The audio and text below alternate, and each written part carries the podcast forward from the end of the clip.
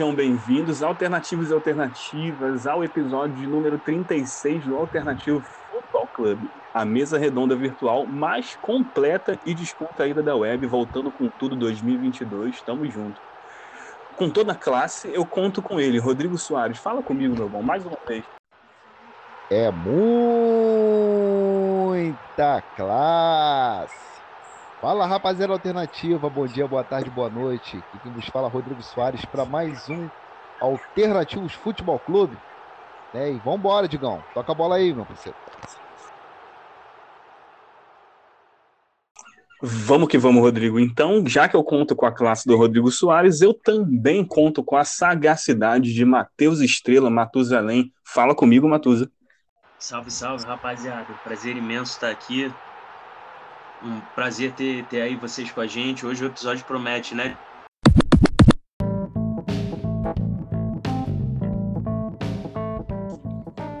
Episódio promete, rapaziada. Episódio promete, porque, assim, na verdade, cara, o programa de hoje, nós vamos falar de um assunto que talvez já devesse ter sido tema de um dos nossos programas, né? Mas vocês sabem que da quantidade de informação que a gente acaba vinculando aqui, às vezes algumas coisas passam mesmo despercebidas. Por isso, é de grande importância que você, ouvinte, nos diga o que, sobre o que vocês querem que a gente fala, sabe? Que a gente fale, né? Porque é muito importante saber, ter um feedback de vocês, sabe? Saber se vocês estão gostando das resenhas. E, claro, toda sugestão é bem-vinda. Então, dito isso, rapaziada, o episódio de hoje é Histórias e Curiosidades do Futebol Sul-Americano. Uma sugestão do nosso ouvinte Daniel Lima, lá de Crateus, Ceará. É, rapaziada, para abrir os trabalhos, né? E começar essa resenha aqui, eu quero iniciar o programa de hoje, cara, falando sobre aqueles clubes tradicionalíssimos, assim, sabe? Como, por exemplo, América de Cali, da Colômbia, o El Nacional do Equador, o Blooming da Bolívia e muitos outros que, apesar de não acumularem títulos de Libertadores ou Sul-Americana, é, eles possuem grande torcida, né, cara? E muita tradição aí no cenário futebolístico. Eu citei alguns clubes aqui para vocês, mas agora eu quero saber dos senhores que outros clubes vocês destacariam no cenário sul-americano e quais que vocês esperam que possa crescer assim nesses próximos anos. Rodrigo Soares.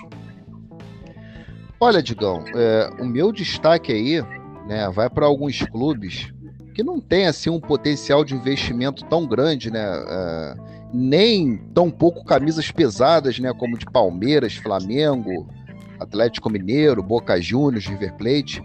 É, mas o meu destaque aí são para as chamadas forças emergentes, né, cara?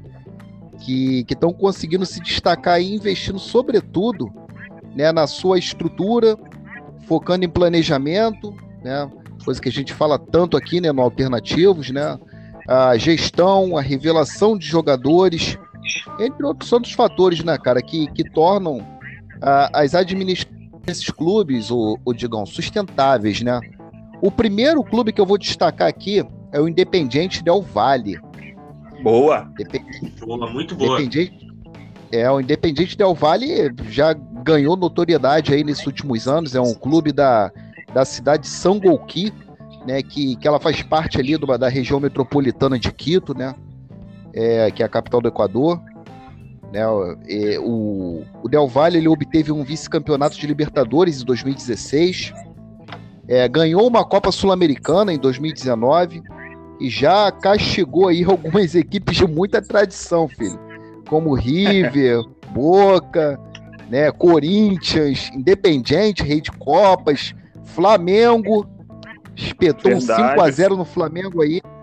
Então assim, é um clube Fala, Rodrigo, querido. Perdão, perdão de cortar. É, o Botafogo, quando foi para uma Libertadores, a gente caiu num grupo deles, não foi? Que tinha São Lourenço, Independente Del Vale e outro eu não lembro, cara. E União 2014, Espanhola. Né? União Espanhola, 2014. bem lembrado. É, 2014. É, e aí, cara, o Del Valle, ele, além disso, né, além de todo esse... Ele bateu o Grêmio também na pré-Libertadores aí, né, 2021. Boa. Ganhando duas vezes de virada, né, 2 a 1 né? É um clube que se chamava, o, o Digão, Independente José Teran. Ele não fazia isso? nem tanto sucesso assim. É, Independente José Teran. Né? Até ele ser comprado em 2007 né, por um empresário norte-americano. é, que mudou o nome do clube para Clube de Alto Rendimento Especializado Independente Del Vale. Então, Pode só crer. Então, só por esse nome aí, você já vê que o clube ele alcança resultados, né? Baseado no quê? Em alto rendimento, né? Especializado e ainda, né? É, isso aí já explica o sucesso do clube nos últimos anos, né? Que pauta o seu trabalho sempre de olho no futuro, né? Tendo foco principal aí, digam, na, na revelação dos atletas, né? Ele é um time que tem um DNA de jogo é, ofensivo, né? Isso aí tem muito a ver com esse processo de formação de atletas, né? Que, pô, claro, vai facilitar aí a filosofia ofensiva, né? Porque o que que acontece, cara? O Equador, né? Assim como o Brasil, tem regiões assim muito carentes, né, cara? E, e eles desenvolvem um projeto que, além do lado esportivo, é, eles também contemplam né, a formação social e educacional desses atletas, cara. Né? Eles oferecem lá dormitórios, tem uma escola dentro do clube, cara, para ter uma noção, né? Para que eles é, possam fazer esse garimpo aí desses atletas, né, cara? Né? É, e também, cara, além disso tudo, ainda exerce um papel, né, o Digão, de, pô, de responsabilidade social mesmo, né? Com certeza, mas aí mano. É, mas aí, cara, é, tipo assim, o cuidado não se restringe só aos jogadores, não. Mas também aos treinadores, né? Que, que tem de estarem aliados ali à filosofia do clube. Olha só, o, o atual treinador, o Renato Paiva, que é um português, só para vocês terem uma ideia, né? clube que fez uma parceria com uma academia chamada Aspire, né, sediada lá no Catar, né, e ela tem base nas ideias do Xavi e do Iniesta, cara, que levaram essas ideias para lá, né? E aí o que que eles fizeram? Eles contrataram, né, antes do, do, do, do Paiva, o Miguel Ángel Ramírez, que foi pro Internacional, Sim. ficou pouco tempo lá, né? Mas com base nessa filosofia ofensiva, cara, né? E o, e o Renato Paiva, para poder ele chegar no Del Valle, depois que o Miguel Ramírez saiu, né, ele teve que passar por um processo seletivo que é muito diferente do que a gente vê aqui no Brasil, né, cara? É... O que que acontece? Ele, é... ele passou por uma, uma experiência, né, uma, uma série de entrevistas né, com dirigentes do clube. Cara, isso aí levou foi dois meses os caras do Del Valle ligaram para o Benfica, ligaram para jogadores como o Rubem Dias do Benfica, que trabalhou com ele na base do Benfica, né? O João Félix, eles ligaram para esses caras para poder ver se a filosofia de, de jogo dele realmente era uma filosofia que ele estava dizendo que era na entrevista, né? Um processo que levou dois meses, cara. É profissional de recurso humano, psicólogo, diretor esportivo, né, solicitar um vídeo, cara, do jogo e do treino. Para poder ver se estava alinhada a filosofia do clube. Né, porque o, o Del Valle, é, a proposta de jogo deles é o quê? Ofensiva, com posse de bola, atacando o tempo todo. Então, para eles contratarem um treinador, né, tem que ser alinhado a essa filosofia. Por exemplo, não é fazer o que o Grêmio fez aí, algum tempo atrás. Né? Tirou o Filipão, aí trouxe o. Me ajuda aí, quem, quem foi que, que finalizou lá no Grêmio? Mancini. O Mancini. O Mancini. Mancini. O Filipão trouxe o Mancini. Então, quer dizer, trocas de treinadores que não tinham sentido nenhum. Né? Duas filosofias totalmente diferentes, né, Rodrigo? Exatamente. Mas ele lá foi, no Del Valle, o Mancini não. foi um, um bote salva-vidas, né, cara, ali apenas. Entendeu? Então, porra, é, a, a contratação de um treinador no Del Valle, ela tem que ser de acordo com as bases filosóficas, né, de jogo do clube, né, e não simplesmente pelo fato de resultados em si. Não, mas tem que estar alinhada à filosofia de jogo do clube. Né, e outro fator aí que, que a gente destaca o Del Valle é o quê? É que ele prioriza o respeito, né, ao adversário, fair play, né, coisa que a gente não costuma ver muito aqui na América do Sul, né né? É. É, principalmente a arbitragem e tal. Então isso aí torna né, o Del Valle como um diferencial aí. Ó, o outro clube que eu destaco aqui, gente, é o Atlético Paranaense, que não tem como, né, cara? Ah, sem dúvida. Os caras né? foram, foram vice-campeões aí da, da Libertadores 2005, né? Foi campeão da Sul-Americana duas vezes, né? 2018, 2021. né? Estão há mais tempo aí, né, no cenário sul-americano. Mas aí, cara, os segredos do sucesso do Furacão, né, são praticamente os mesmos do Del Valle. É gestão, é planejamento a longo prazo, né? A única coisa que diferencia talvez um pouco é que o Atlético, ele além de focar na formação dos jogadores, ele, é, eles também observam os atletas, né, de competições menores, atletas jovens, né, de competições menores, para poder lucrar com esse jogador à frente, né? Por exemplo, o que, que o Atlético Paranaense fez com Bruno Guimarães, que agora está no Lyon? Bruno Guimarães estourou no Atlético Paranaense, mas ele fez o quê? Observou o Bruno Guimarães na copinha, né? Contratou, valorizou o atleta e vendeu para o Lyon, né? Vendeu então, muito bem. É... E vendeu muito bem. Então, o Atlético Paranaense ele trabalha dessa forma, né? E o principal responsável por isso aí, cara, sem dúvida aí é o Mário Celso Petralha, né? Que tá há mais de 25 anos aí no, no comando sim, do Atlético sim. Paranaense, né? E com ele aí, o, quando ele assumiu, o Atlético Paranaense estava na segunda divisão, ele voltou com o Atlético para a primeira divisão, construiu o CT do Caju, constru, é, iniciou lá a construção da Arena da Baixada, né? E aí também eles se classificam para a Libertadores de 2000, ganham o Brasileiro de 2001. Então, em cima do quê? Tudo em cima de planejamento, em cima de gestão, né? não atrasando salários, né? Você fazendo um orçamento dentro das suas possibilidades, montando um time dentro das suas possibilidades. E aí o Atlético Paranaense está aí, né? A gente pode colocar, eu particularmente coloco o Atlético Paranaense como um dos grandes clubes do futebol brasileiro. Com não certeza. tem essa de clube médio, não. Para mim ele é grande. Para mim é grande. Sem não tem essa de, ah, não, quatro de São Paulo, quatro do Rio, dois de Minas, do Rio Grande do Sul. Não. São esse mais o Atlético Paranaense, cara. Tem, não tem como. Não, com certeza, Rodrigo. Bem lembrado o Furacão, cara. O Furacão, assim, você falou sobre o Bruno Guimarães, mas o Furacão é um clube que costuma vender jogadores muito bem, né, é. né, cara? É impressionante. Se a gente para para ver, pensar no Pablo, lembra do Pablo quando ele estava no, Atlético? Atualmente é atacante do São Paulo. Não sei vai se pegar, ele... O Atlético Paranaense vai pegar ele de graça, tá? Aí, ó. Olha aí, vai voltar. Foi a contratação mais cara da história do São Paulo. Se eu não me engano, foram 26 milhões de reais, né, para o São Paulo. O São Paulo quer emprestar ele para o Atlético Paranaense, ele tem mais um ano de contrato. Ele quer o São Paulo quer emprestar ele. O contrato dele vai acabar e o Atlético Paranaense está querendo pegar ele de graça quando acabar o Olha contrato. Cara, então, isso, isso, é visão, Se isso não é malandragem. Cara, é uma jogada genial, rapaziada. E a gente não tem só o Pablo, não. Que tem... O Pablo, eu acho que ele sim, ele não, não teve, não, não fez o que se esperava dele lá no São Paulo, né? Mas a gente pega aí o Rony, que tá no Palmeiras aí, cara. É um jogador importante pro é, Palmeiras. É, o Palmeiras tá atual Isso. É. Entendeu? Saiu lá do Atlético, claro, apareceu no Remo, né? Aqui em Belém. Mas o Atlético, como o Rodrigo bem lembrou, que está sempre assim monitorando esses campeonatos estaduais assim do Brasil inteiro, pegou o cara, né? E, e, e elevou ele ao nível que ele tá hoje, cara, campeão da, da América. Um outro exemplo, um outro, exemplo é, Outro exemplo é o Everton, Rodrigo. Lembra desse? Goleirão do. do... Também, Atlético Paranaense, explodiu lá. Atlético Paranaense, passou pelo Remo aqui também. Enfim, o galera. titular da é... Copa de 2022. Será?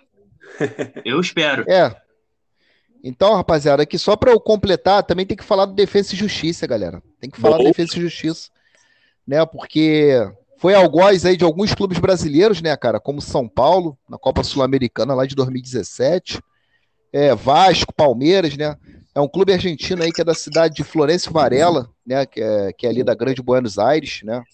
É um clube que desde o início da sua trajetória até os dias atuais, ele, ele volta as suas atenções mesmo para a parte social, né? Desenvolvendo ali projetos com a comunidade, né? É, voltado para esporte como o próprio futebol, basquete, handball, hockey, né? O clube ele faz um trabalho, é, como é que eu posso dizer para vocês, responsável, né? compatível com orçamento, com diferencial, que ele tem o quê? Uma coesão do time e a mentalidade de jogo, que é bem definida, que é aquela ofensiva, igual a Del Valle, né? E ele aposta em treinadores jovens e modernos. Destacamos aí quem? Becacete, né? Becacesse, né, que se faz. E o Crespo, né, que saiu lá do Verdade. do Defesa e Justiça, o Becacesse acho que tá até bons trabalhos, né?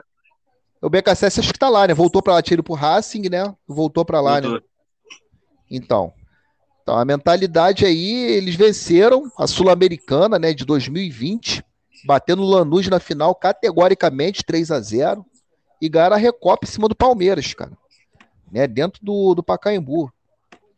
Então, eles, chegaram, eles chegaram a eliminar algum brasileiro, não chegaram, Rodrigo? Numa pré-Libertadores é. ou no Libertadores? Qual foi? Você lembra? Não, eles, eles eliminaram na Sul-Americano São Paulo e o Vasco.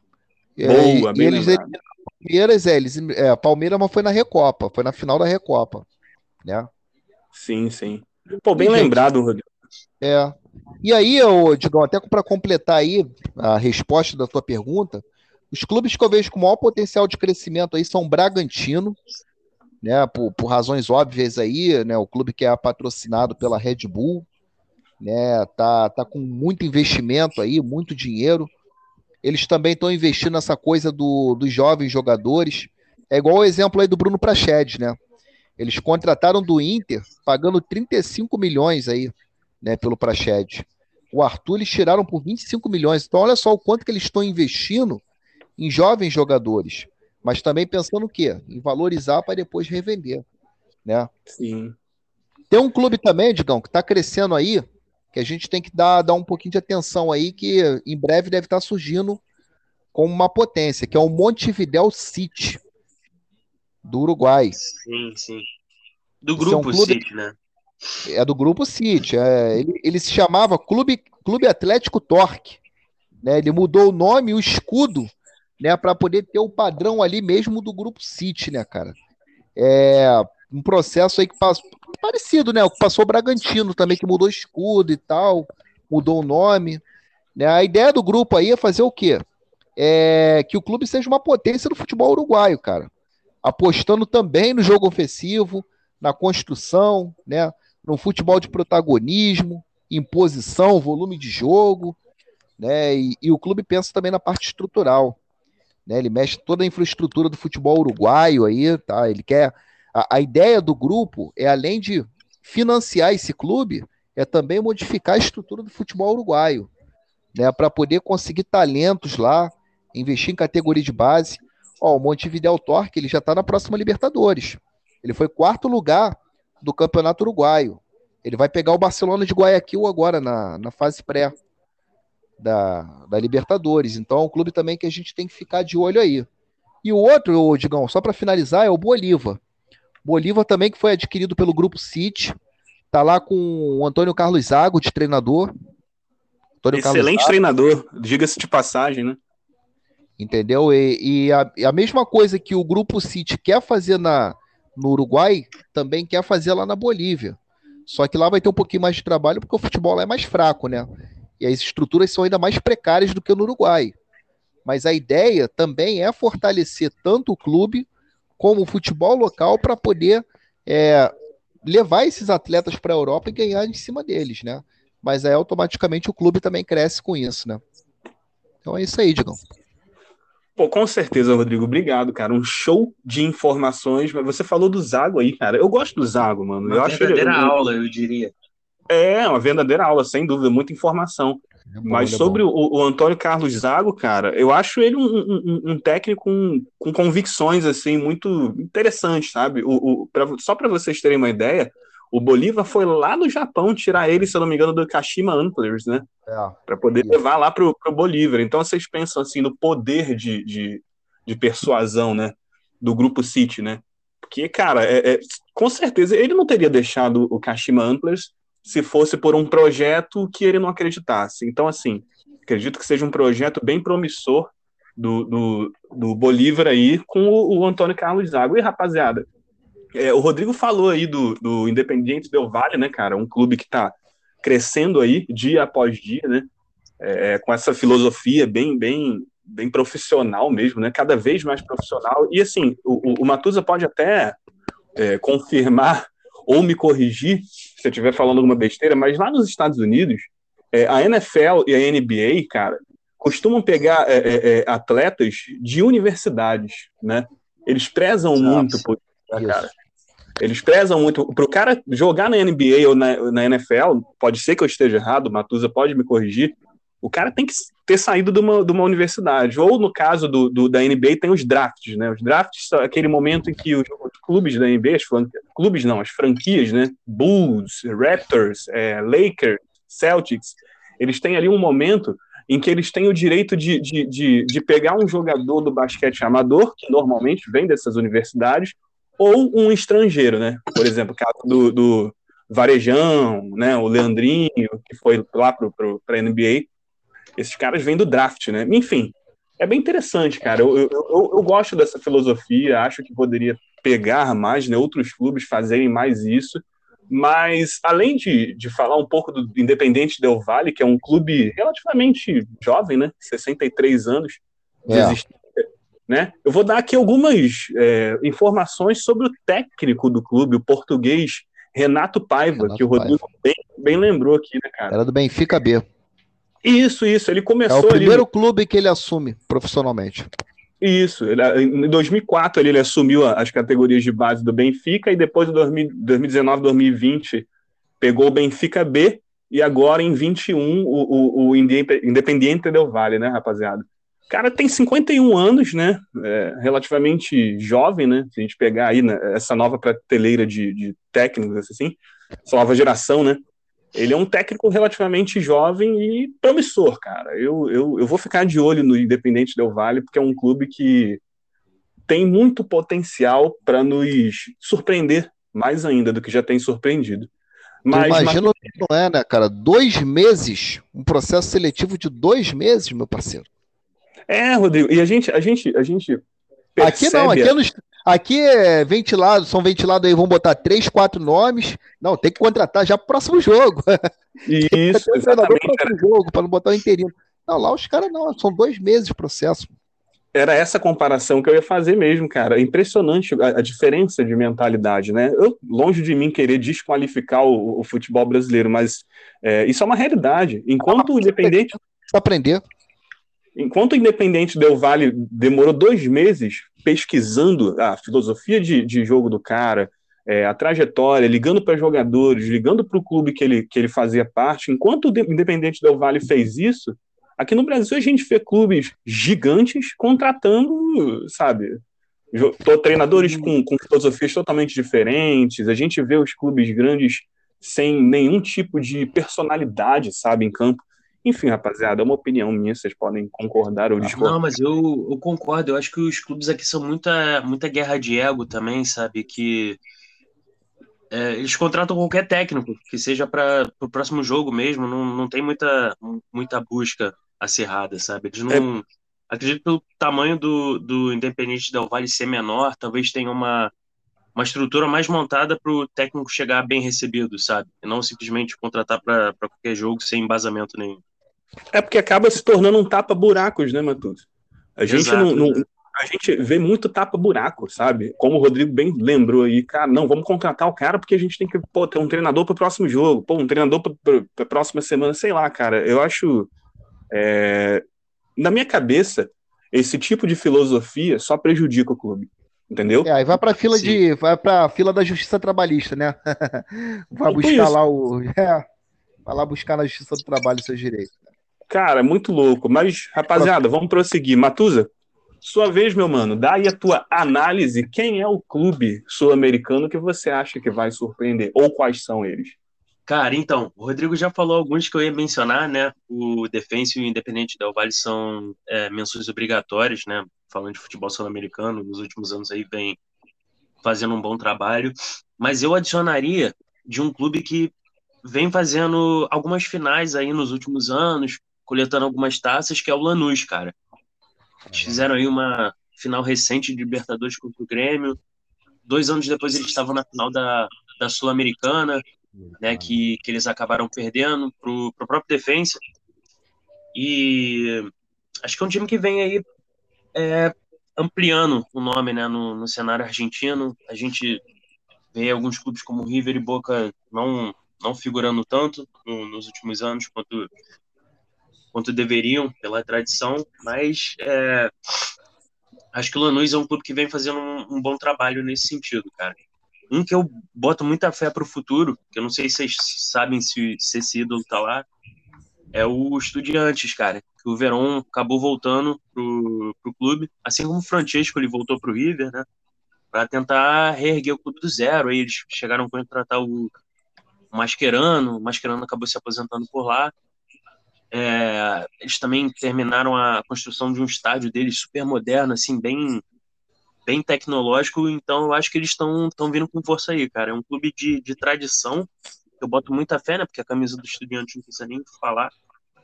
Camisa e... pesada, pô. É grande. Nossa, não, nem fala, nem fala. Então, acho que eles têm um, têm um futuro próspero aí, cara. Estão se modernizando bastante, sabe? Não, acho com certeza. Até, até por eles não terem também essa, essa esse nariz em pé de ser o Boca ou o River, né? Eu acho que eles têm que eles vão muito atrás de, de confirmar o seu lugar. Porque é curioso que eles, apesar de terem quatro Libertadores, eles não são considerados um clube grande na Argentina. Não sei se vocês sabem que os grandes lá são só o Boca, o River, o Independiente, o, o São, Lourenço. São Lourenço e o Racing. Sim. Né? Então, apesar do Estudiantes ter quatro ah. Libertadores, ele não era considerado, né, em tese, e o São Lourenço sem nenhuma ele era. Então, é uma nomenclatura meio esquisita aí do futebol argentino. Sim, é bizarro. é muito gente... mais por causa do, do preconceito aí, né? Acho que os clubes ali da, é, de Avejaneiro e de Buenos Aires, né? O Estudiante de La Plata. Então, acho que pode ter uma questão regionalista aí, né? É, com certeza. Uma coisa que vai mencionar também, que é diferente, por exemplo, do futebol brasileiro, que você tem quatro equipes em São Paulo, quatro no Rio, duas em Minas, várias equipes espalhadas, ainda que seja mais forte para o Sudeste, para o Sul. É, na Argentina é praticamente tudo na grande Buenos Aires. Então, apesar de você ter muitos clubes ali, não é um, um futebol muito distribuído pelo país em si. Mas sim, tem essa questão de que a, La Plata é considerado de fora da, da Grande Buenos Aires, então acontece muito isso mesmo que você falou aí. É, cara, o, o Estudiantes, é, o argentino em si, ele, ele é um tanto. É, o futebol argentino, ele é muito. Cara, qual é a palavra, mano? Eu tô procurando a palavra. É, ele é muito. Cara, é, é como é, eu, eu, não tô, eu não tô encontrando a palavra certa para dizer para vocês, mas, por exemplo, o Rosário Central, que é um clube ao qual eu gosto muito, né, cara? Ele não é considerado um clube grande. Porém, é uma das torcidas mais apaixonadas da Argentina, rapaz. Vocês já viram um jogo do Rosário Central na televisão? Como que aquele gigante fica abarrotado de torcedor rosarino, cara? É absurdo, é muita gente. E não é considerado um clube grande, né, cara? Assim como o Estudiantes de La Plata, né? Mas eu também acho que tenha muito disso, cara. Muito dessa questão de, de regionalismo mesmo, né, cara? É, é enfim, o, o Newell's Old Boys também, que é um clubaço, não é considerado grande. Enfim, muitas controvérsias já passaram. O, o, futebol argentino, eu, eu, encontrei a palavra. O futebol argentino, ele é controverso, controverso. Muitos dos clubes que a gente considera grande, que dá muito trabalho para os brasileiros, outros que nem tanto, mas sempre aparecendo aí, revelando jogadores. O Rosário Central revelou o, o, o Di Maria, né? Grande jogador. Então, assim, é, é, é, é um, um, tanto controverso. Porque eu, Sim. particularmente, considero o, o Estudiantes grande, o Newells grande, o Rosário Central grande, sabe? Enfim, por aí vai. Vocês têm algo mais a acrescentar, rapaziada? Não, eu só acho que, cara, essa, essa nomenclatura de ser grande, ser pequeno, acho que isso tá muito no passado, sabe? Acho que o que importa hoje mesmo é uma boa administração do clube.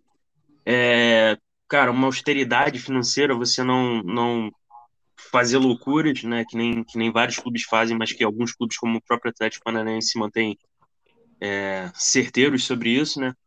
Então acho que acho que é mais ou menos nesse caminho, sabe? Eu acho que é mais ou menos por aí mesmo, Matuza. E assim, é, é, a gente falou aí de alguns clubes emergentes, né? É, emergente não, em crescimento, vamos dizer assim.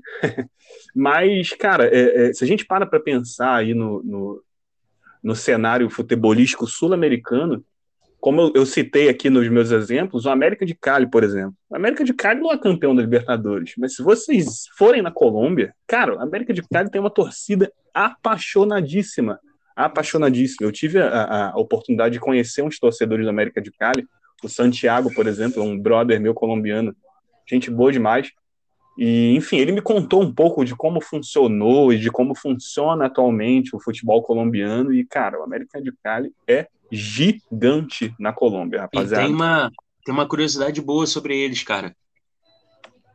Que eles é, chegaram com... em quatro finais de Libertadores e perderam todas. É, é meu amigo, muita Foram três coisa. seguidas, não foi eu, Matheus? Foram, Foram três, três seguidas. Foi, se eu não me engano, 8-4, 8-5, 8-6 e 9-6. Então, assim, foram. Cara, os caras chegaram quatro vezes. E dessas e... quatro, três foram pro River, não foi isso? Foram duas pro River, desse... 9-6 e 8-6. Duas, isso, isso.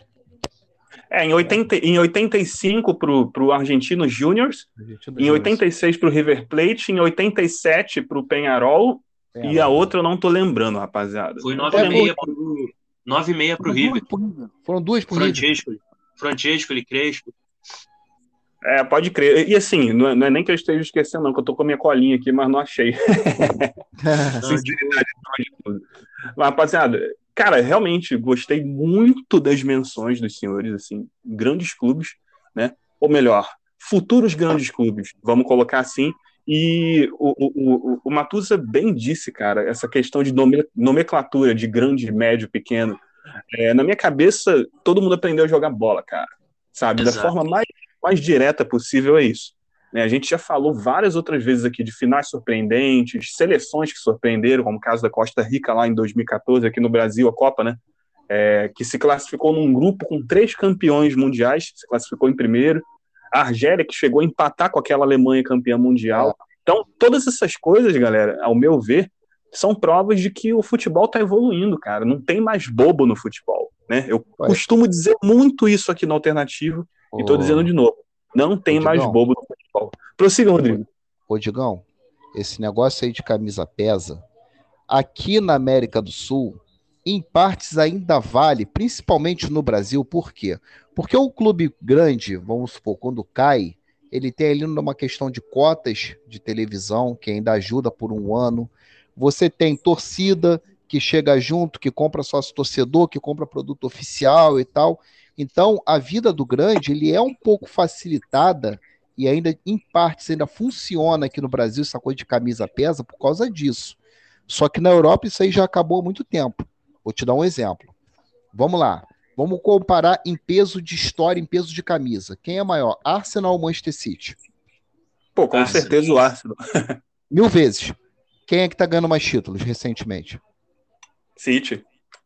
Por causa de quê? Investimento, gestão, Grupo aquela coisa City. toda como a gente acaba, como a gente falou aqui e a gente fala o tempo todo, né? Então, é, gradativamente a tendência é que essa coisa de camisa pesa, né? Em partes ela já está ultrapassada, mas vai chegar um momento que isso aí, ó, já não vai mais fazer diferença nenhuma. Porque há uma tendência dos clubes de modernização. Então, quem não acompanhar tá fora. Pode ter a camisa mais pesada do mundo se não acompanhar a modernização, se não acompanhar o que os médios clubes estão fazendo aí, médios, pequenos, clubes, empresas, você tem que acompanhar isso aí, porque vai chegar um momento que a camisa não vai pesar mais. Por enquanto, beleza, você ainda tem alguns fatores que, que podem determinar que o clube grande ele vai continuar ali na prateleira que ele está. Ele pode até cair um pouco, mas ele ainda vai continuar existindo, vamos dizer dessa forma. Mas vai chegar um momento que isso já não vai ser mais suficiente, não? entendeu? Com certeza, Rodrigo. Muito bem lembrado. Essa questão de cotas de TV, isso faz toda a diferença porque isso é grana, né, galera? Da forma mais direta possível, isso é grana que entra no clube. Mas no Exato. fim das contas, né? No fim das contas, o que acaba valendo é o quê? Bola na rede, né, galera? Bola na rede, resultado. E coisa que quanto, quanto mais profissional você é, quanto mais você se profissionaliza, maiores as chances de você é, ter... um elenco profissional também. Eu, eu tô falando certo, rapaziada? Ter um elenco é. profissional, certo? Sim, sim. E, e para ter bola na rede tem que ter profissionalização, porque a partir do é. momento que não tiver, não vai ter mais bola na rede. Exatamente, porque se você não tem profissionais, você vai ter nada mais, nada menos do que um bando de pernas de pau, que a gente Exatamente. tem visto aí, né? Que não conseguem botar uma bola na rede, sabe? É, é, é simples assim, eu acho que a matemática é muito simples, rapaziada. Mas assim, maravilhosas menções, adorei. E vamos prosseguir, rapaziada, porque o programa de hoje ele é, é, é, ele é extenso, é muito detalhe, muita informação e, e, é do jeito que a gente gosta. Mas então, a gente falou aqui um pouquinho de estudiantes, é, Rosário Central, que eu não posso deixar de citar, né? Sou meio, sou meio fanboy do Rosário. Mas é sobre justamente esses, né, galera? Os gigantes, né? Vamos falar um pouco dos gigantes, né? Porque é muito difícil a gente falar de futebol americano e não lembrarmos de River, Boca, Independiente, é, Penharol, Montevidéu, o Nacional de Montevidéu, né? E vários outros que marcaram a época nos anos de ouro, né? Então, assim, mas como a história é escrita, como a gente está falando aqui, né? Profissionalismo, essa coisa toda, muitos desses clubes aí acabam ficando para trás no, no, cenário futebolístico, né? E os brasileiros têm, se, têm disparado cada vez mais. Né? Se a gente pegar aí nos últimos 10 anos, em seis oportunidades, em seis finais de Libertadores, nós tivemos clubes brasileiros. Isso é mais da metade, né, galera? Se a gente for pegar aí na história, apesar dos brasileiros não serem os maiores vencedores, é, a gente tem visto essa crescente aí de muitos, muitas finais brasileiras, enfim. Já vem vou, algum. Vou dar outro detalhe também, que de 2005 até 2013, sempre teve um brasileiro na final. Olha aí. Ou seja, um quase 10 dado. anos aí com pelo menos um brasileiro na final. Sempre teve. É, a gente, a gente acaba percebendo uma certa hegemonia dos brasileiros, né, rapaziada? Mas enfim, vamos falar de gigante agora, né? E a pergunta que eu faço para os senhores é o seguinte: qual desses gigantes adormecidos, eu digo gigantes adormecidos, por exemplo, Penharol, Nacional, cara, são grandes clubes, mas que hoje não metem medo mais em ninguém, né? E eu quero saber de vocês qual desses gigantes adormecidos tem maior chance de acordar novamente e recuperar aquele, aquele respeito perdido ao longo dos anos. Rodrigo, fala comigo, meu bom. Ô, Digão, sendo bem sincero contigo, é, desses clubes que você citou aí, ó, Penharol, Independiente, né, Nacional, eu não vejo nenhum desses clubes perspectiva de crescimento, porque eu não vejo nesses clubes, é, por exemplo, o que ocorre, uh, vamos falando de Penharol e Nacional, o que ocorre no Montevideo City, né?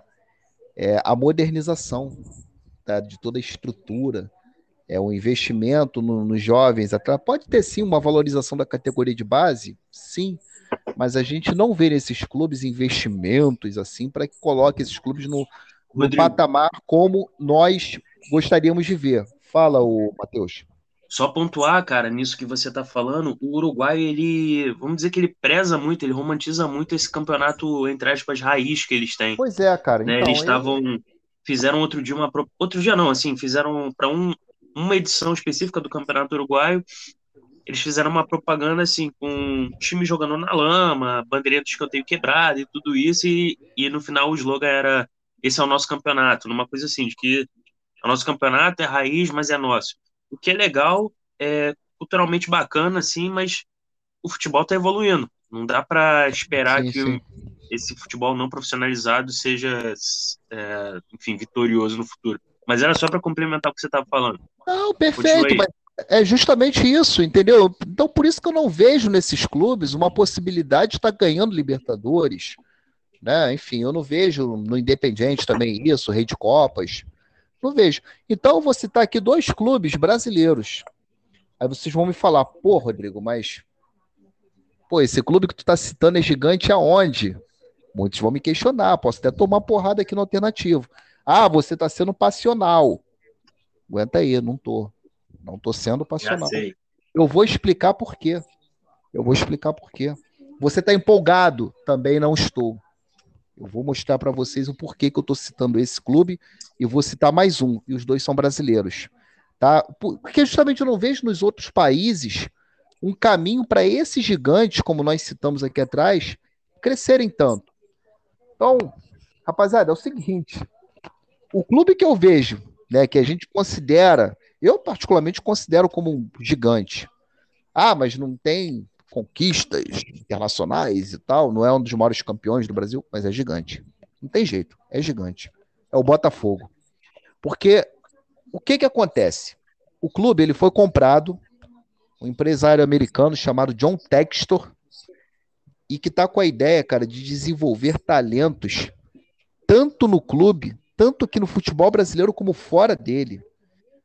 Tá? A ideia dele é o quê? É aumentar a questão da, da inteligência, banco de dados, ele tá investindo, vai investir nisso. Ele vai é, buscar talentos em diferentes partes do mundo, a ideia dele é essa. Né? É, isso aí também inclui intercâmbios, né, galera? E, e ele faz isso já no Crystal Palace. E a ideia, cara, é mudar toda a organização de negócios do clube, graças a Deus, né? É, acabar com essa coisa do amadorismo e das más gestões que reinam no Botafogo já há algum tempo, né? E, e ele vai comercializar de forma mais efetiva, né? E vai construir novas fontes de receitas, cara. A ideia dele é essa.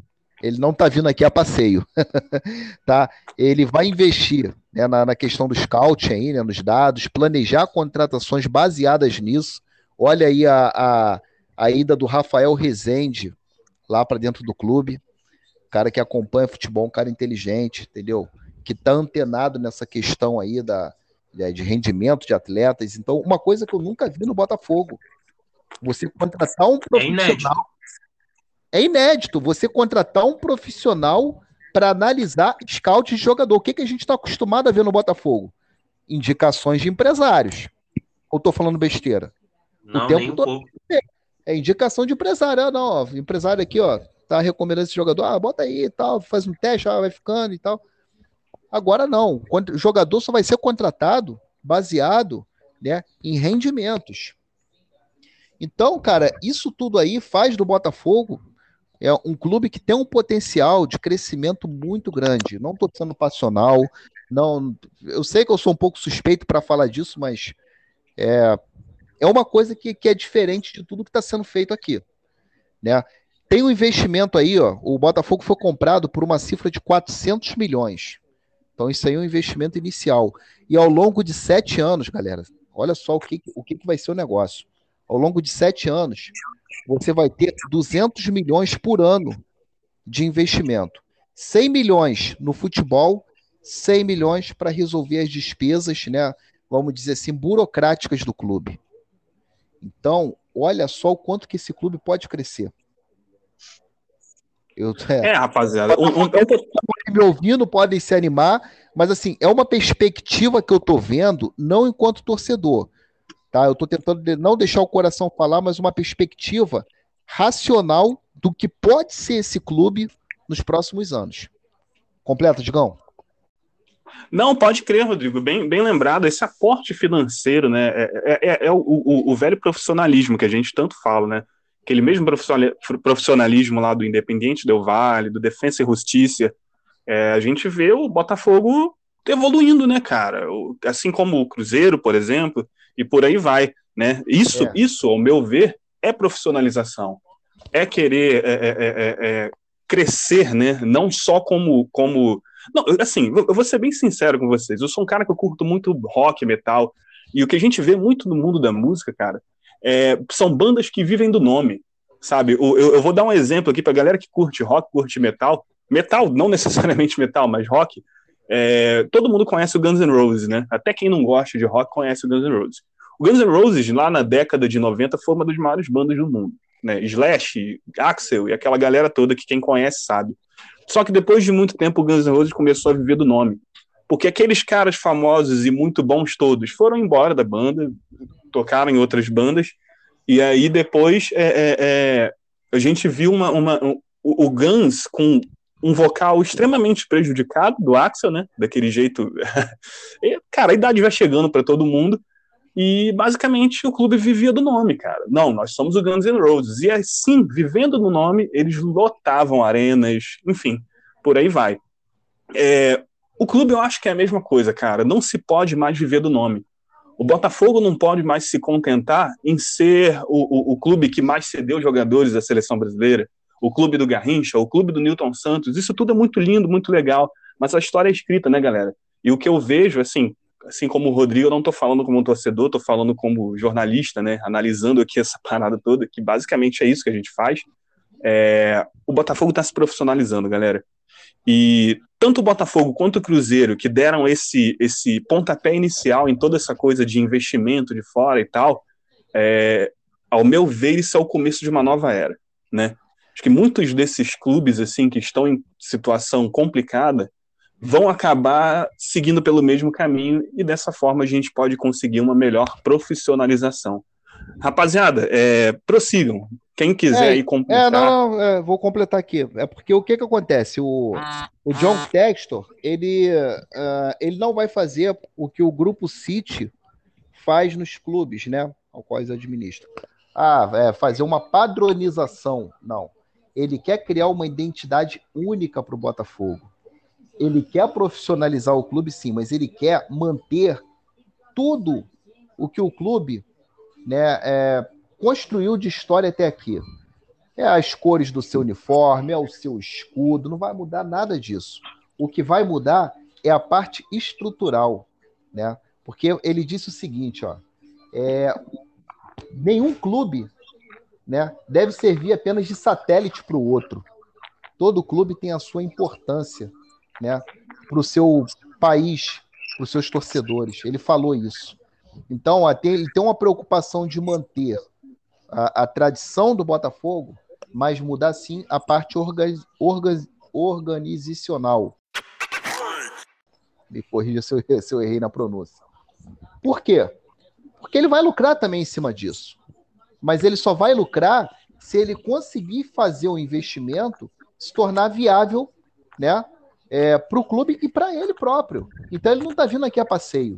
Então isso aí fundamenta é, a, a, minha, a minha tese de que o Botafogo será uma potência nos próximos anos. Ah, Rodrigo, vai ser agora, já em 2022? Eu acredito que não. Mas eu acredito que esse ano de 2022 será é, a virada da chave. Vai ser aquele ano que a casa vai ser arrumada. 2023 talvez ainda não seja de títulos, mas a partir de 2024 eu vejo o Botafogo brigando em todas as frentes. Se esse eu... projeto for dessa forma, né, que está sendo proposto. Fala, é, eu, cara, eu espero muito que seja isso mesmo, sabe? Eu espero muito que, esse, que o John Textor faça um trabalho nesse sentido que você falou. Eu sou um pouco pessimista, cara, porque a gente vê aí alguns clubes europeus, citar alguns grandes, né? O, o Arsenal, que está na mão do Kroenke, e o Valência na mão do Peter Lin, entre muitos outros aí, que o, o bilionário só quer tirar o máximo do clube e não devolve. Né? Assim, a gente vê o, o, empresário realmente sugando o clube ao máximo e o clube sem, sem glórias recentes, né? Então, acho que é isso. O futebol é um, ele é um, ele é um ciclo vicioso em que para você ganhar você tem que gastar muito com os jogadores, geralmente, né? Acho que a, ideia é essa. Geralmente o time que paga mais salário, o time que, enfim, tem, tem mais dinheiro acaba competindo lá em cima. Então você gasta muito para poder ganhar os prêmios e, e com isso conseguir é, sobreviver dessa maneira, né? Então eu espero que o John Textor seja um, um empresário, ou dono, CEO, que seja do Botafogo, mas com, com carinho pelo clube, não simplesmente um cara que quer maximizar os ganhos em cima do Botafogo e não, não devolver, sabe? É, é, mas é, é, é, é justamente isso que eu falei, né? É, essa coisa da, da proposta dele, na chegada dele aqui, né, de ter essa preocupação com a história do clube. É, pelo menos essa está sendo a proposta. E outra coisa, Matheus, é a gente não pode comparar a realidade daqui com a realidade que você colocou. Aí onde você colocou é uma competição muito mais feroz. Aqui não, aqui é novo. Aqui ninguém tá fazendo. O, o que tem mais Verdade. próximo aí é o Red Bull Bragantino, com o investimento da Red Verdade. Bull. E agora o Cruzeiro vai com o Ronaldo Fenômeno tentar seguir esse caminho, mas ninguém. Os outros clubes ainda estão no modelo arcaico de gestão que não dão mais certo no futebol brasileiro, que estão quebrando que estão à beira do colapso. Então nós estamos fazendo o quê? A partir do momento que vende o clube, indo na contramão de tudo que está sendo feito de errado em termos de gestão no futebol brasileiro. Então por isso que eu tô eu também sou um pessimista por natureza, mas com esse investimento eu, eu vejo uma perspectiva boa para o clube. Só para poder fechar aqui, galera, é, o outro clube gigante que eu, que eu acho que vai crescer aí também é brasileiro é o Cruzeiro, cara. O Cruzeiro vai sair da Série B com o Ronaldo, tá? A torcida do Galo vai ficar até meio bolada com o que eu vou falar, mas o Cruzeiro vai, não vai ficar na Série B. O Cruzeiro é um clube que não, não tá num. O projeto da SAF do Cruzeiro não é tão bem estruturado como o do Botafogo. O Ronaldo, ele tá fazendo já uma política de cortes de gastos isso implicou. Sinceridade, né, cara? O que falta muito. Isso implicou, exatamente. Isso implicou até na saída do Fábio, né? Ah, mas é um ídolo e tal, mas peraí, vamos, vamos rever o contrato. Poxa, não dá pra gente pagar isso aqui. Não dá para a gente manter isso aqui que estavam te pagando. Então você vai ter que se adequar a essa realidade. Ah, eu, eu, não posso me adequar a essa realidade, eu tenho que continuar ganhando o que eu ganho aqui e tal. Então não tem mais como. Né? Porque agora, o que, que ele está fazendo? Ele primeiro ele vai tentar sanear o clube e vai fazer um time é, com jogadores da base, basicamente. Entendeu? Com jovens atletas. Fazer o que o Bragantino faz. Fazer o que esses clubes que nós citamos lá na primeira pauta estão fazendo. Para, a partir disso, subindo para uma primeira divisão, aí sim, esse dinheiro, essa liquidez toda, ela passar a, a de fato é, se refletir aonde? No plantel principal do clube. Então eu acho que o Cruzeiro, a curto e médio, curto, curto não, mas a médio prazo, também estará voltando à briga das competições. E outra coisa, galera, só para poder fazer um gancho aqui na, na, na questão da, da, América do Sul. Cara, são muitas vagas para Libertadores. São muitas vagas para Sul-Americana. Então, sinceramente, gente, não é tão difícil assim. Pô, você oferece. O Bragantino foi sexto lugar no Campeonato Brasileiro e tá na fase de grupos da Libertadores, pô. Nono lugar tá indo pra Libertadores. Cara, o Brasil.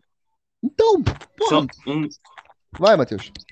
Não, só adicionar aí o que você tá falando. Se, o, se um brasileiro for campeão da Sul-Americana e da Libertadores, assim como foi agora, né, com o Atlético Paranaense e o Palmeiras, cara, são nove vagas, né? Assim, ou seja, Muita basta você estar tá quase que basta você estar tá na metade de cima da tabela e você vai para Libertadores.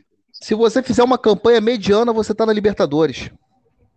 Se você ficar em nono lugar, há uma possibilidade de você ir para Libertadores. Se você ficar em oitavo, é quase certo. Uma campanha mediana, são 20 clubes. Então, se você for parar para analisar, não é tão difícil assim. A gente falar, ah, o Botafogo se classificar para Libertadores, isso é um absurdo. Peraí, não, calma lá. Se ele ficar em oitavo lugar, ele pode estar na Libertadores do ano que vem. Ah, mas você é um sonhador. Cara, são, são oito vagas praticamente são oferecidas. Então, por que não pensar nisso? Ah, e no próximo ano aí, com, com investimento maior, por que não você pensar no Botafogo brigando pelo título da Libertadores? Isso pode acontecer, gente. Isso é uma realidade. É, cara, é, é, eu, eu, eu, vejo uma, uma, uma, possibilidade nisso justamente pelo, pelo profissionalismo que eu tanto tô falando, né? Exatamente, pô. É... Não é passional. Eu tô, é, eu tô analisando baseado no que está sendo feito. O clube está se profissionalizando, rapaziada, tal como o Cruzeiro, tal como foi o Defensa e Justiça, tal como foi o, o Independente Del Vale, e por aí vai, né, cara? Claro que cada um das suas, dentro das suas possibilidades, cada história é uma história, mas são clubes que estão se profissionalizando, né, cara? É dessa forma que eu vejo. Matuza, de que forma você vê, meu bom? E os gigantes, hein? Cara, então, o clube, o gigante que eu mais boto fé hoje, sem dúvida, é o River, né? Um trabalho aí que vem sendo feito desde do desde que o Francesco, se eu não me engano, assumiu como diretor de futebol lá por volta de 2013, se eu, se eu não estou errado, né, né, Rodrigo? É. E é, mas... ele vem fazendo um trabalho excelente, cara, na direção do clube. E ele, inclusive, que trouxe o Galhardo. E a gente não precisa nem falar que o Galhardo, cara, foi o Galhardo com o River é o casamento perfeito, né? Então. Mas, mas o River já é uma é. realidade, né, Matheus? O River já é uma realidade. Sim, sim. Sim, exatamente, exatamente. Mas dos gigantes, cara, que não, assim, adormecidos, vamos colocar, né? Nacional, Penharol. Cara, eu, eu acho que eu faço das suas palavras as minhas, Rodrigo. Eu não, não vejo muito investimento que, é, que condiga com, com, o crescimento deles, né? Eu boto muito mais fé, por exemplo, hoje, num Independente Del Vale, num Bragantino chegar numa final de Libertadores do que um Independente da Argentina ou do que um, um Nacional, né, cara? Porque... Não é absurdo Del Valle na final, não. Não é absurdo, não. Pode chegar. É, já, já esteve, inclusive. Né? 2016, perdeu para o Atlético Nacional. Isso. Então, cara, realmente esses daí no. A gente fala dos adormecidos, né, cara? O, o Nacional, o Penharol. É, acho que o Uruguai ele acabou ficando um pouco pequeno, né, para o cenário sul-americano, né? A gente já tem os times brasileiros muito à frente dos rivais, né? O Palmeiras, o Flamengo, o Atlético é, é quase uma certeza hoje de, de chegar longe na Libertadores e os, a gente não vê os rivais acompanhando isso, né, cara? Penharol, Nacional, não. Eu acho que passou essa época também que eles estão no mesmo nível. Entendeu? Mesmo que eles façam um bom trabalho, não vai ser algo, uma constante como esses brasileiros, né? Verdade. Não, com certeza. E eu acho que o futebol uruguaio, que vocês, que a gente já falou aqui algumas vezes, é o perfeito exemplo do que a gente está falando, cara. É um futebol raiz, é isso, é aquilo, beleza, cara, tudo muito legal, tudo muito lindo, isso funcionou muito nas décadas passadas. Só que hoje é profissionalismo, rapaziada. Ao meu ver, na minha opinião, o futebol uruguaio é um futebol que parou no tempo e paga caro por isso até hoje. Algo mais a acrescentar, senhores? Não, perfeito. É isso aí. Isso aí. Então, rapaziada, já que ninguém tem mais nada a acrescentar, chegou a hora do top 3.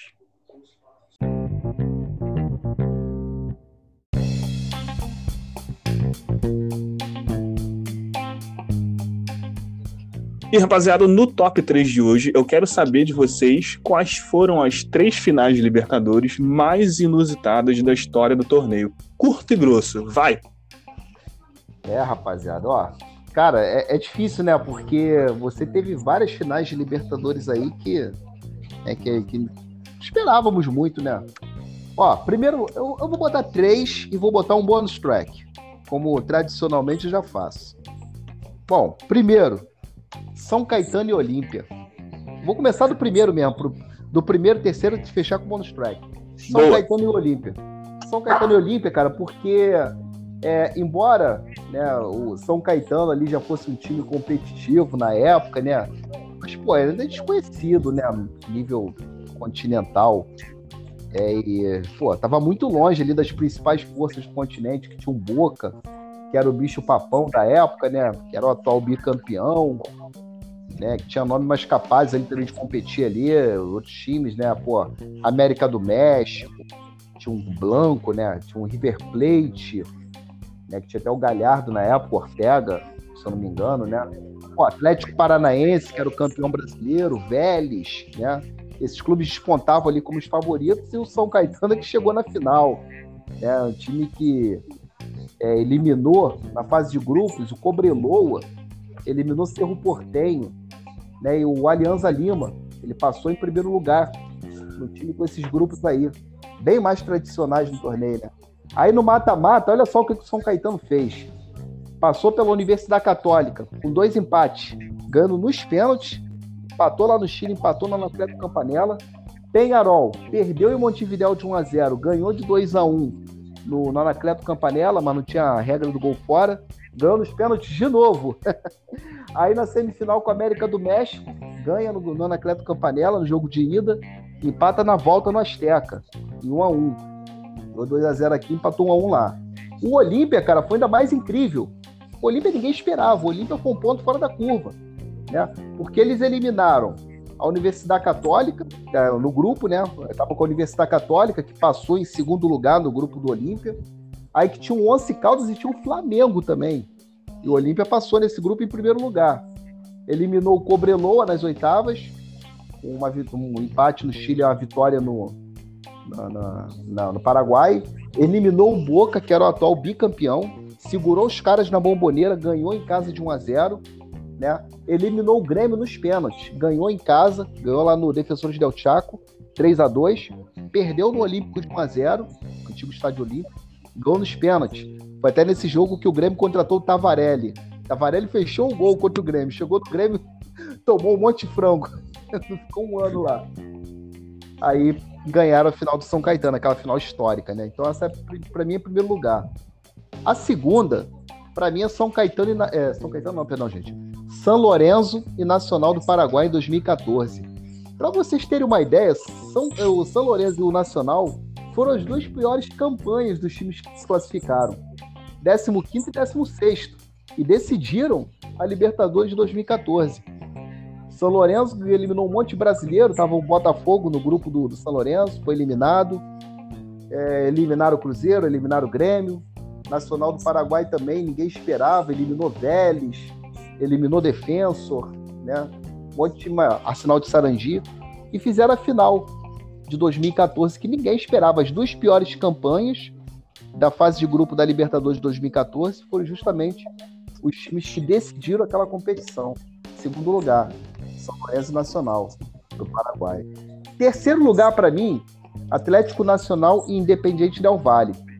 Só que aí você vai falar para mim, pô, Rodrigo, você está sendo contraditório. Independiente Del Vale, você falou, você colocou como uma das potências emergentes e tal.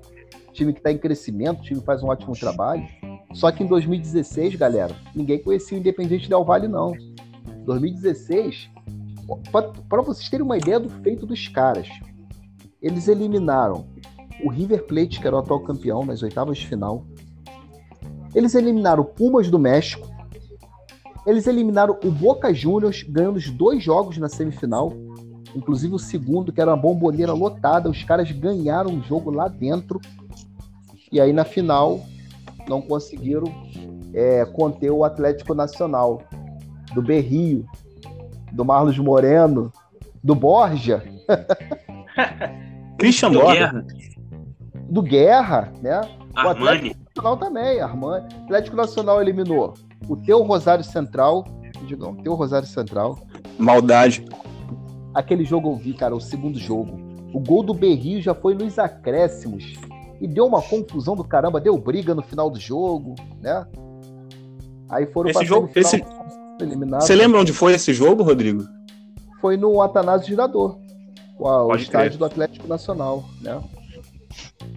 E aí é o Atlético Nacional ganha, né? Do, do Independiente Del Valle, a final de 2016, que ninguém esperava. Todo mundo esperava em 2016 que a final fosse quem? São Paulo e Boca Juniors. Estava tudo desenhado para isso. As semifinais te indicavam que a, que a final seria São Paulo, que iria passar pelo Atlético Nacional, e Boca Juniors que iria passar pelo Independiente Del Valle. Mas não, deu Independiente Del Valle Atlético Nacional. E e meu bônus track aí, gente, é quem? Once Caldas e Boca Juniors, mas não por, pelo Boca Juniors. Boca Juniors era bicampeão de dois, é, em 2000 2001, ganhou a edição de 2003, estava na final de 2004. Super normal, zero surpresa. Só que o Once Caldas, ninguém conhecia, mano.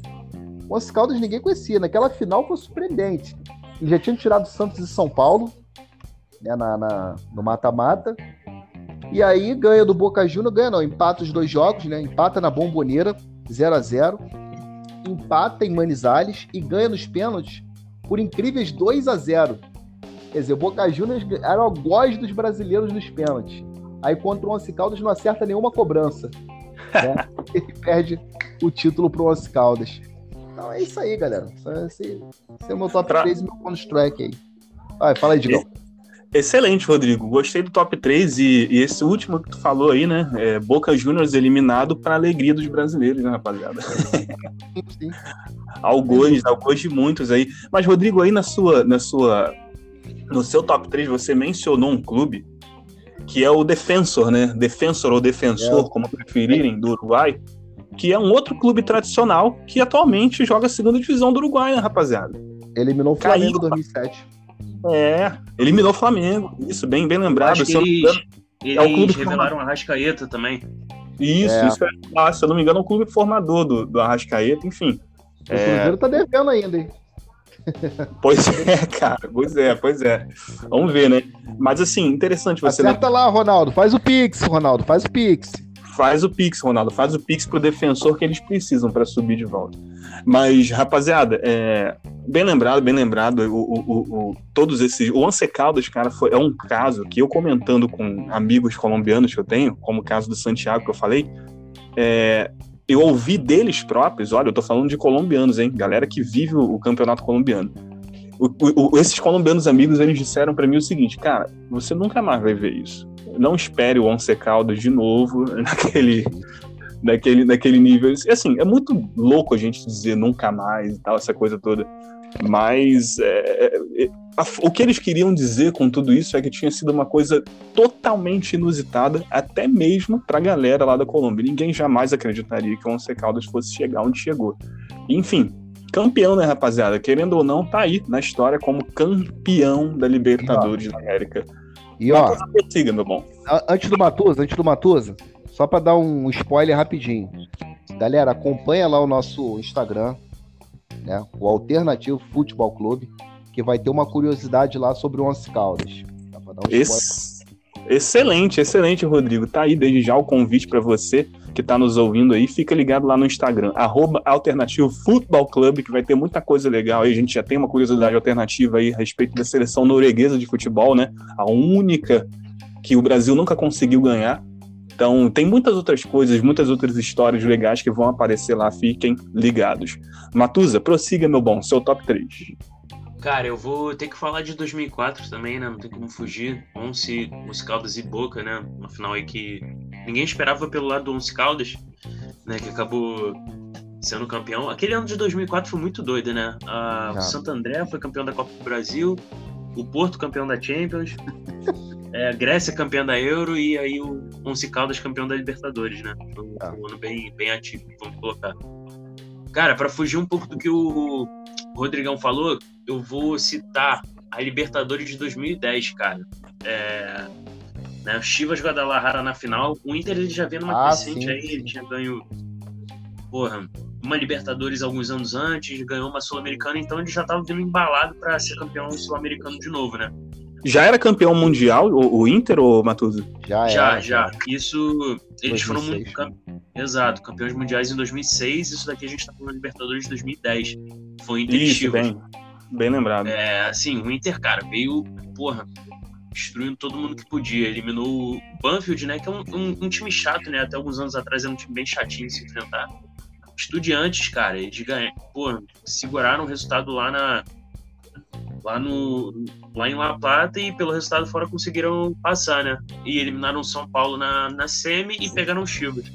A única crítica que eu tenho aí esse ano específico, cara, é. Na verdade, são duas. Primeiro que o, o Chivas e o São Luís do México, eles entraram automaticamente nessa fase final. Não sei se vocês se recordam.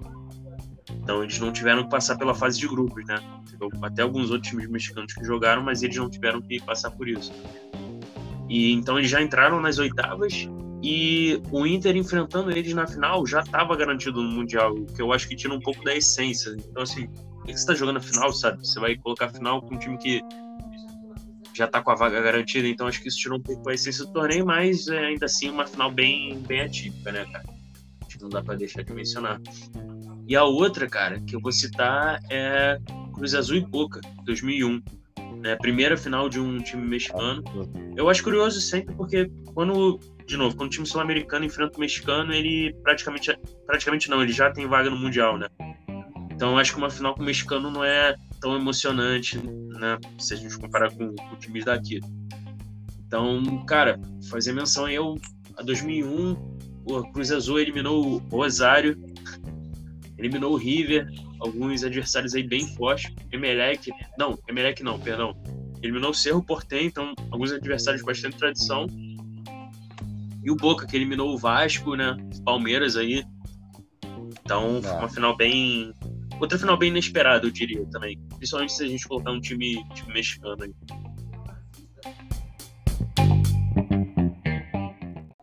É, Endigão, só para a gente fechar aí também essa, essa pauta do top 3, e fazer aí uma mini, vamos dizer assim, uma mini curiosidade alternativa, a final entre Atlético Nacional e Independiente Del Valle em 2016 foi a primeira vez que dois clubes da considerada América Andina, né, que são aqueles países ali que são cortados ali pela Cordilheira dos Andes, né?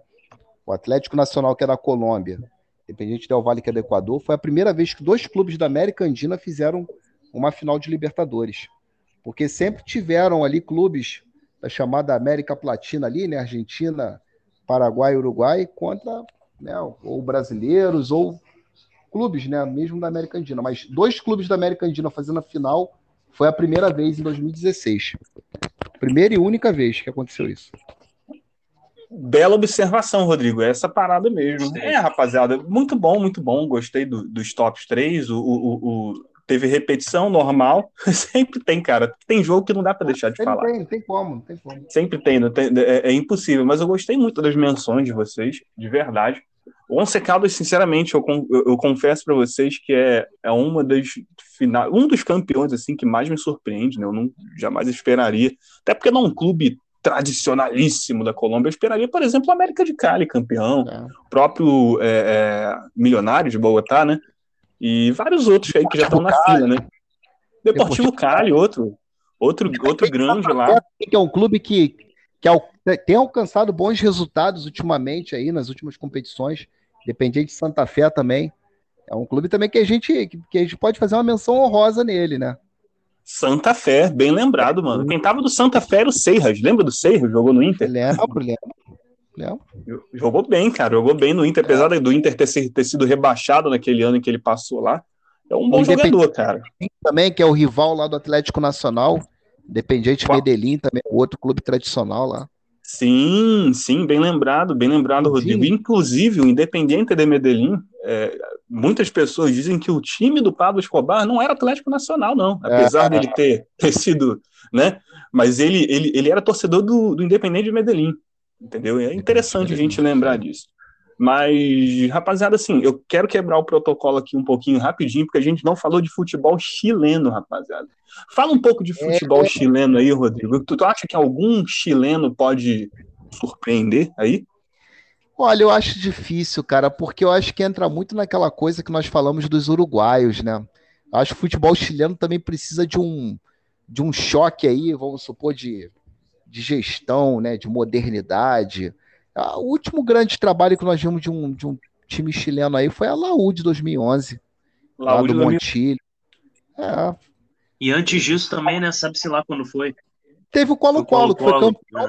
91, né, cara? Foi campeão Mas olha aí, a gente tá falando em 30, é. 40 anos, né? 30 anos que, pô, duas, gente...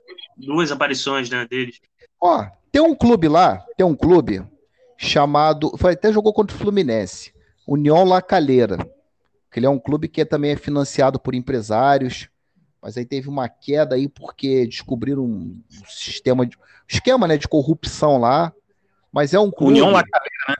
União Lacalheira, é, é, é um clube que pode ser que daqui a algum tempo também venha nos surpreender aí em Libertadores. Mas assim, tirando os grandes lá, tipo Universidade Católica, Colo-Colo e Universidade de Chile, eu sinceramente uma pena, eu gosto desses clubes, mas eu não vejo neles potencial para estarem brigando, não. Entendeu? Não, é verdade. É, eu, eu e você, Matuta? Algum clube com não, potencial? Eu acho que sim. Eu até pensei né, no futebol chileno ao longo da conversa, mas, cara, não é muito. Ainda tá, tá comparado ao brasileiro.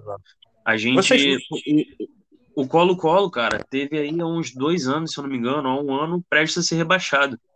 Né? É, e teve um foi, movimento foi. da torcida ameaçando o time rival para não ganhar o Colo-Colo. Um negócio bem assim, bem é, primário, eu diria, né? Que, de novo, alguns podem falar, ah, isso é futebol raiz. Cara, eu acho que isso não, não melhora as condições dos atletas, né? Eu acho que investimento é que melhora e não essa esse tal do futebol raiz que, nesse sentido.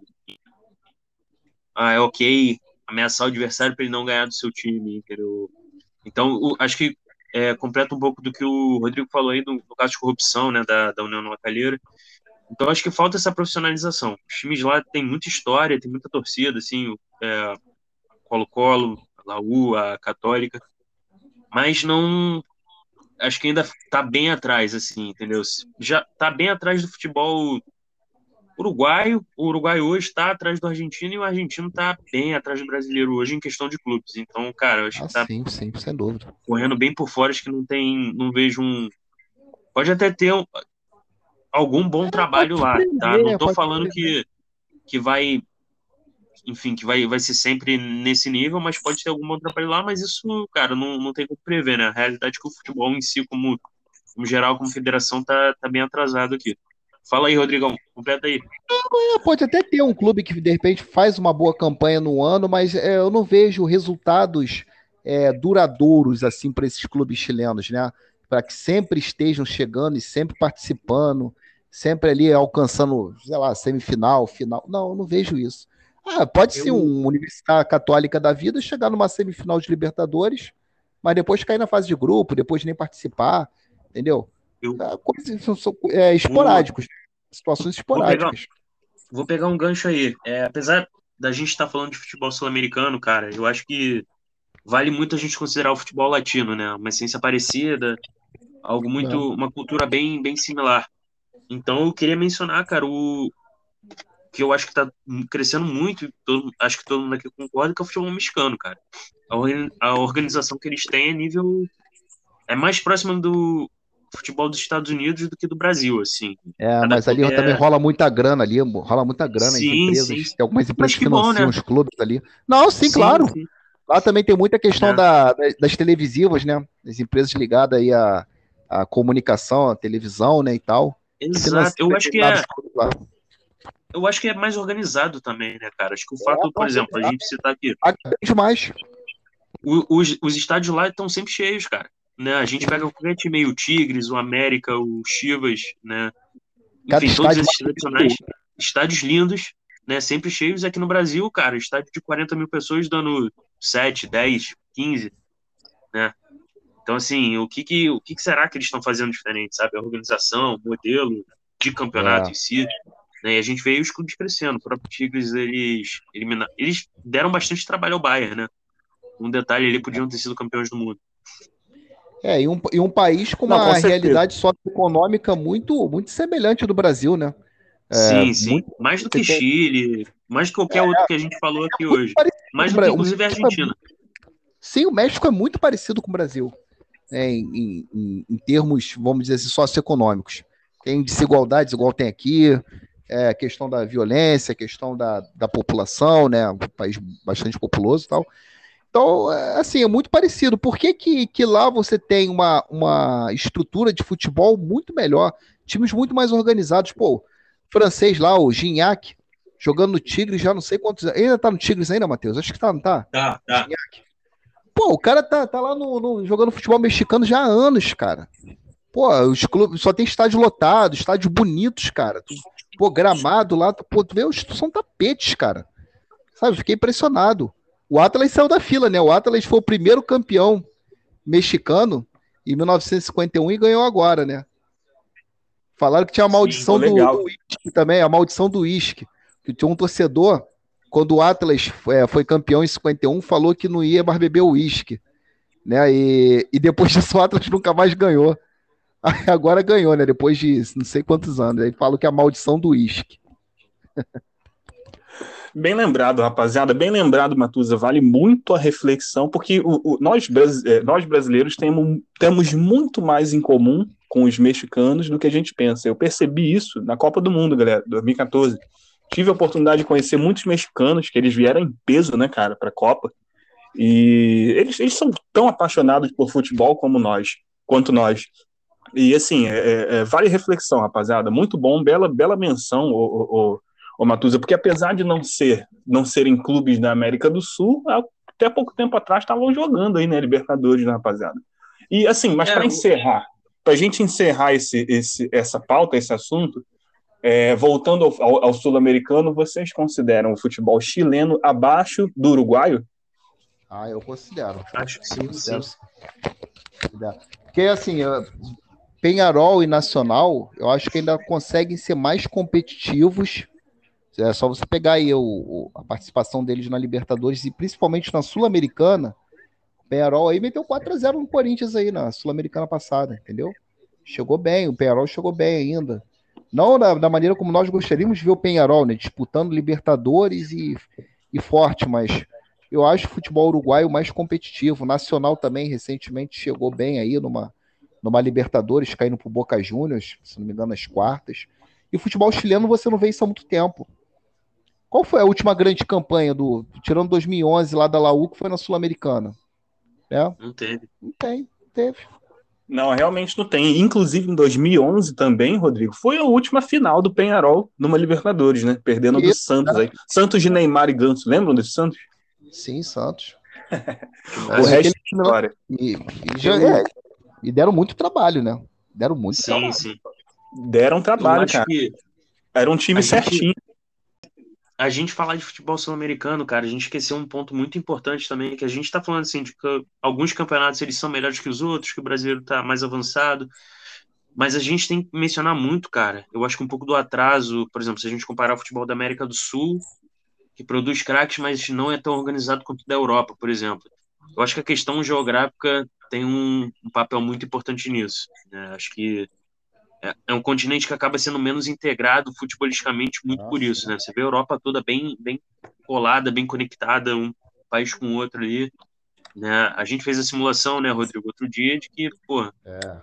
o Inter, se jogasse com Penharol e fosse de carro, cara, seria a distância mais próxima, assim, entre grandes capitais internacionais, seria umas 18 horas de carro, né? E, cara, tinha cidade na Europa que se o PSV jogasse contra o, o Borussia, seriam 50 minutos, uma hora de carro.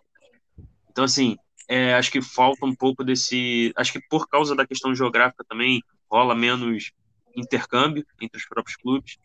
Os campeonatos também ficam um pouco dificultados, porque se você for pegar o Chile, cara, ele tem uma extensão. Ele é longo, ele é fino, mas ele é, tem uma extensão é. continental, entendeu? Então, cara, um time do sul do Chile enfrentar um do norte, por horas e horas de avião, entendeu? Se tiver estrutura para pagar um, um avião. Então, acho que fica muito centrado, por exemplo, na própria capital, né? Enfim, acho que, acho que isso é um fator bem importante também. A Argentina mesmo é um país que praticamente só existe futebol na, em Buenos Aires, né? Aí a gente chama a grande Buenos Aires, beleza, mas não, não se espalha muito, né? O próprio Brasil já é um pouco mais centralizado também, tem muito no Sudeste, uhum. no Sul agora, que está começando a surgir o Cuiabá, o, é. o Norte está voltando com muita força, mas a questão regional ainda, eu acho que atrasa um pouco esse, é, esse movimento sul-americano. É, a questão regional realmente é um fator, né, galera? Impossível não falar isso, né? Só o Brasil é um, é um, um país continental, cara. Continental, país continental. Não tem como, né? Você vê o, o, o Paysandu e o Remo. Cara, olha o tamanho desse deslocamento, galera. Sabe, é complicado, é, é, é são muitos fatores aí é, preponderantes, né? Que levam a gente a, ao futebol que a gente tem hoje, né, galera? Algo mais a acrescentar, senhores? Não, e fora também que é um continente, né, o, principalmente aqui a porção América do Sul, muito recortado, né? Porque, por exemplo, você tem uma Bolívia lá, questão da altitude, 3.600 metros, né?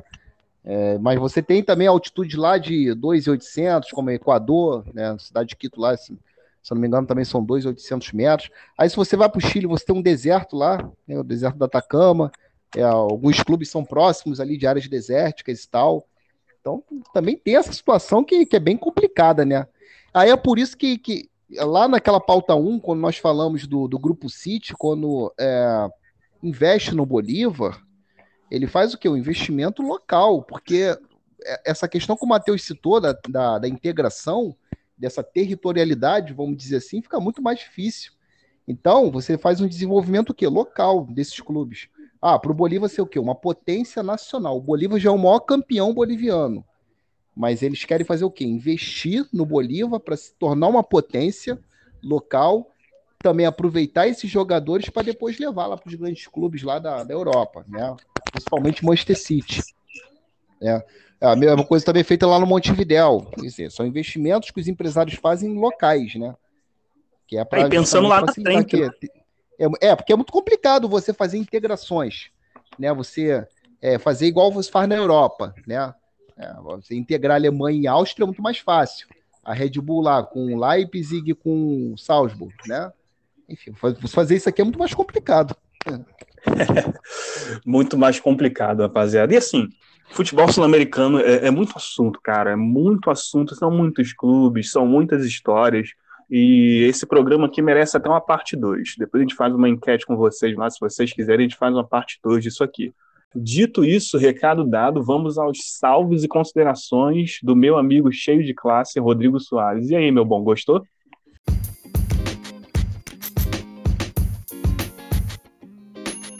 Porra, ótimo, né, cara? É, mandar um abraço aí para mais uma vez, né, para todos os nossos ouvintes aí do, do Alternativos, né, que dão aquela moral, né, que estão sempre aí dando play lá no Spotify, nas demais plataformas, né? Naquele play esperto lá, dando a moral pra gente, nossos parceiros aí, né? Eu tô aí no momento mexendo. Agora eu queria dar um salve também, antes dos meus amigos, né? dar um salve para um amigo lá do México, torcedor do Atlas, fanático. Né? É o Carlos Estrada.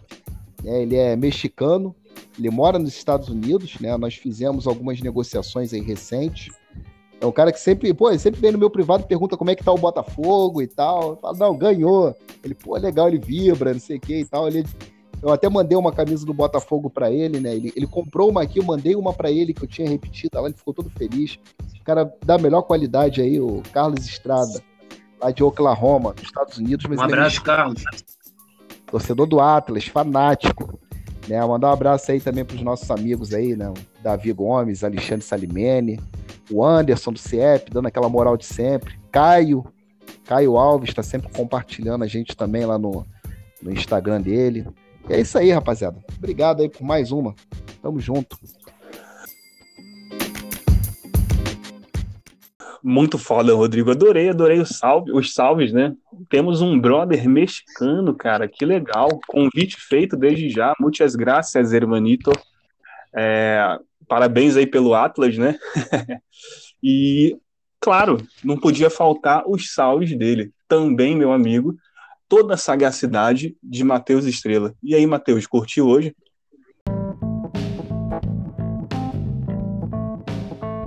Porra, bom demais, irmão. Sempre bom falar do futebol sul-americano, né? Aquele futebol que é, é, tão perto da gente, mas que a gente acaba é, não prestando tanta atenção, né? Muita história, muita, muita, muita coisa rolando aí, muita coisa boa para vir também no futebol sul-americano.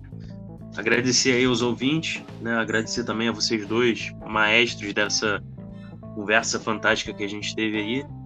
E, e é isso, rapaziada.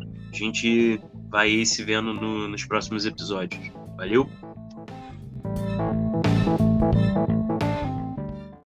Show de bola, Matuza. Obrigado por mais um. Cara, vocês deram um show, mais uma vez, um show de informações, né, galera? Como tem sido alternativo, não esperem menos de nós, tá? A gente tem um compromisso muito sério com vocês que escutam aqui, exige muita pesquisa. Esse programa exigiu muita pesquisa. Como eu disse, são muitos clubes, muitas situações, muitas histórias, muitos países até, né, pra gente ficar falando aí. E, e muitas coisas acabam ficando de fora, né? Mas desde já eu deixo aí o, o, o, a possibilidade de uma segunda parte desse programa. Se vocês gostaram, é só chegar lá no Instagram e falar: quero uma segunda parte do episódio 36. E rapaziada, meus agradecimentos vão para todos vocês, ouvintes que ouviram a gente até o final. É, para vocês que seguem a gente lá no Instagram, arroba Alternativo Futebol Clube. Se você não segue, siga. Muita coisa legal acontecendo lá. Siga também no Spotify, da plataforma que você nos ouve. E obrigado, galera. Muito obrigado por mais um 2022 começando com tudo. Aguardo vocês no próximo. E valeu!